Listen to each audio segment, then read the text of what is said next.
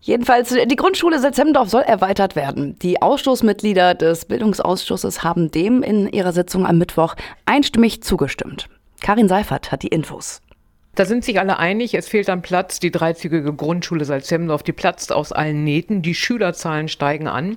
Die Schule muss erweitert werden. Da war man sich politisch auch einig. Vier Klassenräume soll entstehen und die Umgestaltung von Verwaltungstrakt. Es soll ein Grundstück der Kirche gekauft werden. Die Mehrheitsgruppe hat jetzt nochmal einen Antrag gestellt.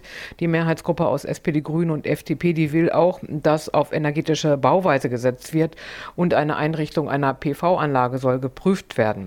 Karl-Heinz Griesner von der SPD und Sprecher der Mehrheitsgruppe. Dann halt klar PV, äh, biologisch vernünftige Baustoffe und so weiter nachhaltig bauen.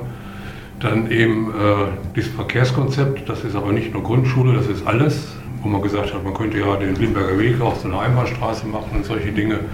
Und ähm, dass man das insgesamt beurteilt und dann halt der wesentliche Punkt, nicht zuwarten, bis dann diese Anbauten in was weiß ich, wie viele Jahren auch fertig sind, zwei, drei Jahren oder wenn es länger dauert, weiß ich nicht.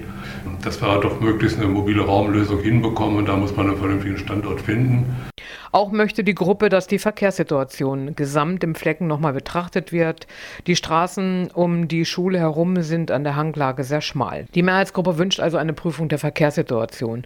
Und es soll eine bis zur Fertigstellung des Erweiterungsbaus eine Containerlösung eingerichtet werden. Dass wir doch möglichst eine mobile Raumlösung hinbekommen da muss man einen vernünftigen Standort finden. Da sind wir eingeschränkt. Der Schulhof scheidet dafür aus. Das ist, ist ganz klar, dass das funktioniert nicht, der ist zu klein. Das geht also entweder oben, wo, die, wo der Kindergarten ist, da wird es dann auch Probleme geben mit Parkflächen und solche Dinge. Oder ob es geht äh, unterhalb der Schule, also auf dem jetzigen noch Kirchengelände, wo der Anbau kommt, wenn sich das nicht gegenseitig im Wege steht, je nachdem, wo der Architekt das hinschiebt und wenn die Hanglage das zulässt, dann kann man das ja noch machen. Das sind so die, die Punkte, die sich so ein bisschen unterscheiden von dem, was der Verwaltung vorgeschlagen hat.